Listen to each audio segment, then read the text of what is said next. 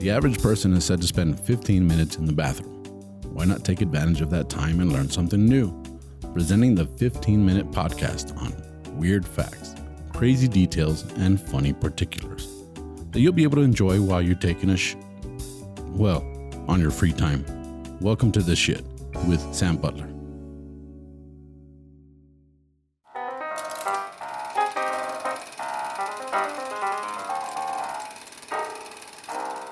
Welcome to another episode of the Shit Podcast. I'm glad to be here and have you guys join us. I have uh, my special guest.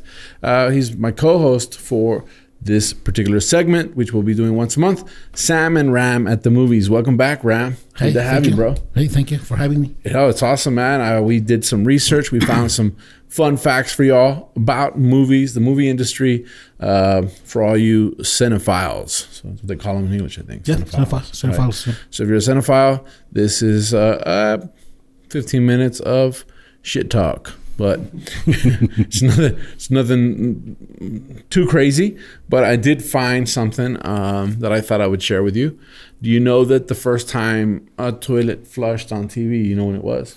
On TV, Yeah, on uh, in a movie. I'm oh, sorry. in a movie, I believe it was the movie Psycho. You are correct. the first toilet did not flush on the American big screen until 1960. 1960, yeah. Alfred Hitchcock's Psycho features the first shot of a flushing toilet in mainstream American cinema. Marion Crane, played by Janet Leigh, flushes a piece of paper, setting up the audience for the infamous shower scene, wherein Hitchcock kills off his leading lady midway through the movie. Yeah. It's weird because they, they, they wanted to do that, uh, the shoot a bathroom, but they didn't know how how to justify uh, looking to the toilet. Wow. So they say, okay, well, you tear some paper up, throw it, and we can look at it. Let's see, what can we do? Uh, he spent hours trying to, to think of it. He's all waking up in the middle of the night. I don't know how to do it. And then one day he's like, I got it. Throw a piece of paper in there. yeah. yeah, yeah, yeah. Actually, that. um, I heard that uh, uh, there's a lot of weird facts about the movie Psycho, but the scene, the shower scene, they're talking about Mm-hmm. the blood was actually like Hershey syrup. Yeah. It was like chocolate sauce, Yeah, so yeah. Mm-hmm. it wasn't even blood. It wasn't because it was black and white. You couldn't tell, but it had that consistency they were looking for. Uh, and that- thickness, yes. the thickness, so it gave it gave that uh, Like more realism to the scene. more realism to the scene. And, So- and some uh, very interesting fact is that we never see how when the knife touches the body. Yeah, you just it. it uh, that was something I, I remember as a kid. I would watch Siskel and Ebert, the movie critics, and they were talking about that one time. Yeah. and they were saying it was like he was a master. Alfred Hitchcock, Hitchcock was a master at conveying a message Yes. without actually having to show the message. Mm-hmm. So you didn't have to see the guy kill her. You could assume that's what he did, Uh-huh, and that and that and that painted the picture. And sometimes your imagination does worse than the actual. Mm-hmm. That's film. scarier, yes. Yeah, Like your imagination is scarier. Yeah. So So that's the first fact that I found. What do you got for me? I have one from 1980 from a Italian movie called Cannibal Holocaust. All right. It's a very bloody movie. So bloody, so realistic that the director, Ruggero Deodato, he was arrested Really? a few days after the presentation of the movie. oh, I think I read about this. They thought he really killed someone, yeah, right? they thought it's interesting because it, they they said to him, "Okay, show us the people that were in the movie." And the thing is that the He's all all, the hold on. The thing is that they they had all the Do you want to see a toilet flush? Go ahead. with blood. Here's some Hershey sauce in there. Yeah, that's arrest him for that. No, but he was uh, well arrested for that, and he had to call all several of the extras.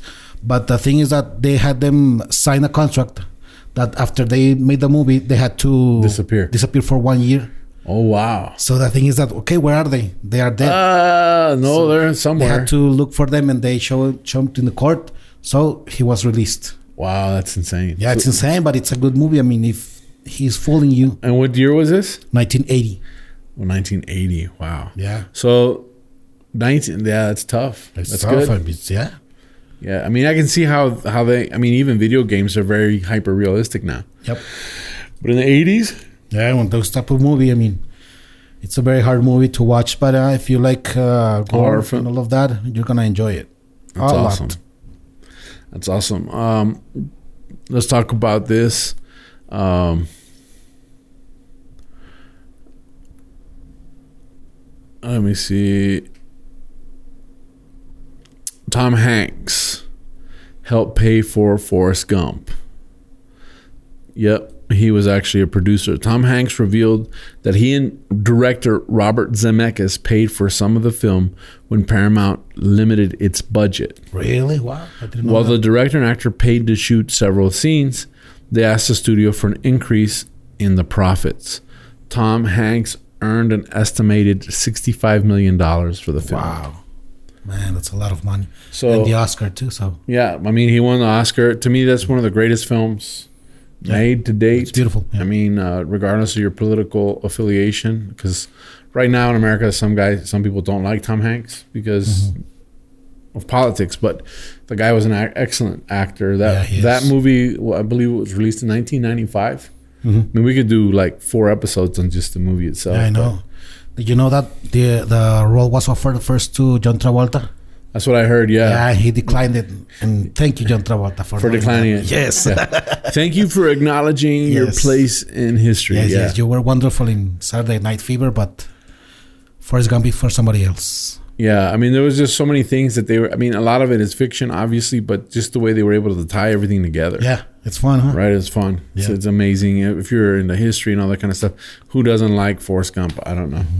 The, all the references to Lieutenant Dan, all that stuff's amazing. Yeah, it's wonderful. it's wonderful. There's a lot of weird facts about the Forrest Gump movie, so I thought it was very interesting that um, he was actually a producer. He helped finance it, so that definitely shows commitment, right? Mhm. Yeah, wonderful, man.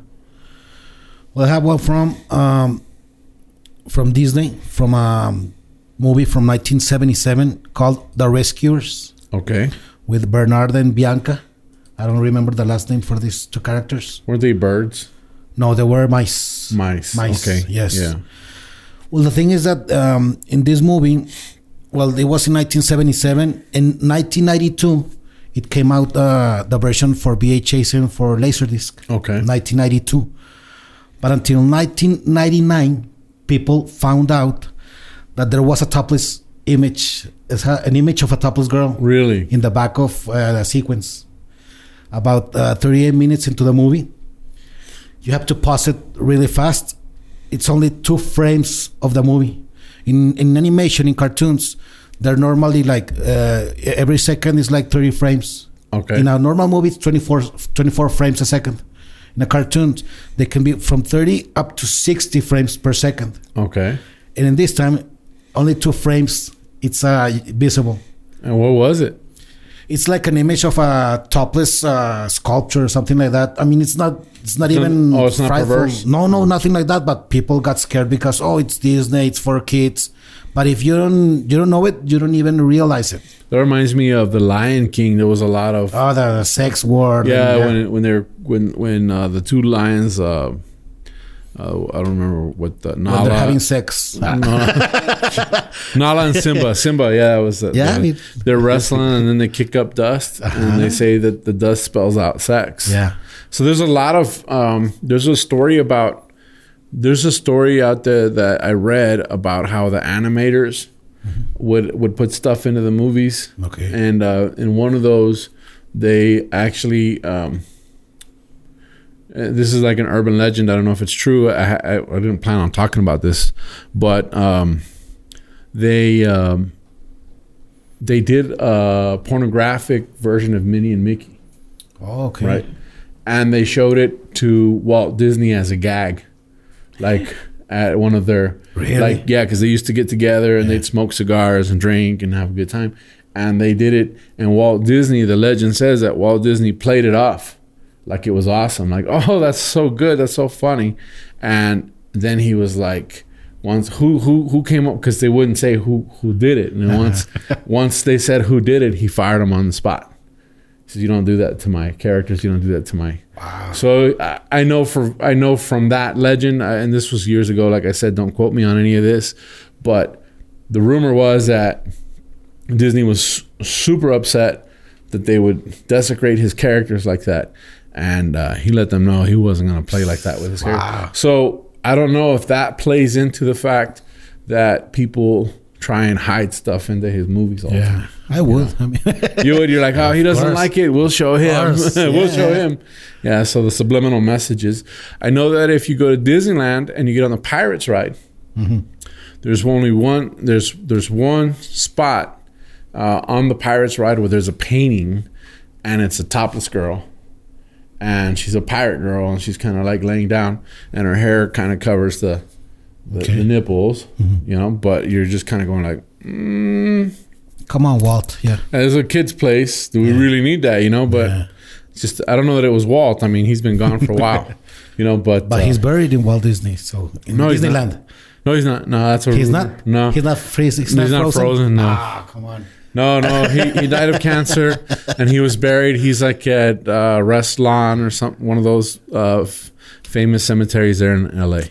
Okay. Yeah, but I know I always wondered too. I had yeah. to Google that, and then I found out no, he was actually buried. Ah, so. damn it! Nah, that's a cool. On. That's a cool urban legend. Of you know, of course, that's but, a cool way to go. Yeah, but it's not true.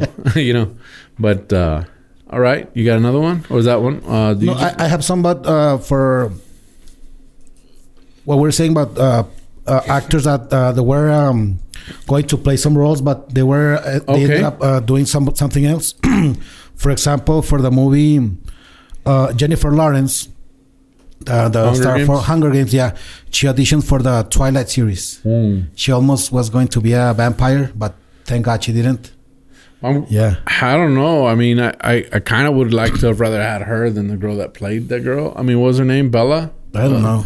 Yeah, she, Kristen Stewart. Yeah. I mean, she's an attractive girl and all. I mean, I'm not gonna say she's an ugly girl, but God, it's like you don't want to be here. I don't want to be here. Yeah. you know, it's like, yeah, it's like, hey, hey, change your attitude, young lady. I would have been like, look, girl, you don't want to be here, and neither do I. Get the hell out of here. You know, but mm-hmm. it might have been interesting to have Jennifer Lawrence play that character. Yeah, well, it would, but I mean, if the movie uh, is boring from the script, mm-hmm. then there's no absolutely no way that a wonderful actor can make it wonderful. I mean, if the script sucks well, I mean, I just think that it's Kristen Stewart's personality. I think she's like that in all the movies uh, yep. that she does. There was a she she got an award like last year for a very good uh, performance that she did, and it was in Europe, I believe. It, I don't know if it was in Italy or something like that, where she got that that award, and it was uh, like the first non-European actress to get it.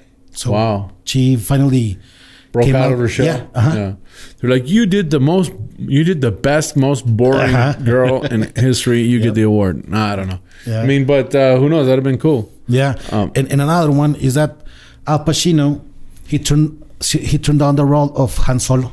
Yeah, I heard Star, that. Of Star, yeah. Star Wars and they also gave him they told him that the he will make money with the um, earnings mm-hmm. and he he didn't want that role because he didn't understood the movie Wow. Well, I'm and I'm gonna get a lot of people mad at me, but I never watched Star Wars as a little kid. Mm-hmm. My parents weren't. My parents were older than us. They never really took us to the movies.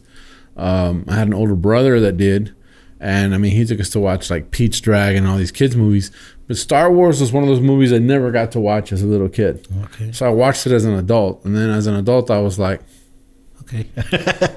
All right, I guess. Yeah. You know, and I know I'm offending a lot of people right now because I didn't like it wasn't my thing. You know, um, I did go to the movies and watch Back to the Future as a kid, and I, you know, I love that movie as a kid. I still love that movie today. The Goonies as well. I went and watched The Goonies again as an adult, and I went, eh, all right, I guess. You know, uh, I guess a lot of it is like you grow up and it doesn't have the same magic. But mm-hmm. Star Wars, I never really got into, and I know that's like Sam, how you doing a podcast about movies and you're not a Star Wars fan? Yeah. But I'm not. I mean, I'm not really a big Star Wars fan, and I'm sorry, yeah. all my geek friends that love it. Don't worry, but, me neither. yeah, yeah, no, but but uh, I understand the business it's mm-hmm. become and and I gotta say my hats off to to the business. I yes. believe some of the newer movies, from what I've heard, are a lot better than the original yeah. movie. But the original movie has that cult classic following. Yeah, well, I mean the the way that they uh, approached the technology that they had in those days. Yes. They did a pretty good job. I mean, uh, using uh, how do you call them the uh, size scale, Scale models? Yes, I mean that's that's Projectors wonderful. and Yes, stuff like that. I believe that's like a groundbreaking movie. Mm-hmm. And then uh, how many 30, 20, 30 years later we got The Matrix, Yeah. which is like Star Wars for this generation. Yeah. So let's see in ten more years what happens. Yeah. Another movie I didn't get into as a kid. Well, I'm not a big sci-fi fan. Yeah. It's weird, but it's, it's weird, but it's just. I guess it's because of growing up doing uh, construction and having to build stuff that you go, yeah, that's not possible. do you know how hard it is to do that in real life? You know, and so I, I know my friend, my kids are always like, Dad, you just leave your brain at the door and have a good time. you know, Yeah, but, But, it's uh, weird. I mean, I always ask myself too, like, like the billion villains of the movie. uh huh. When do they have time to build all all the, Uh-huh. their, their liars and, and, and headquarters and all of that?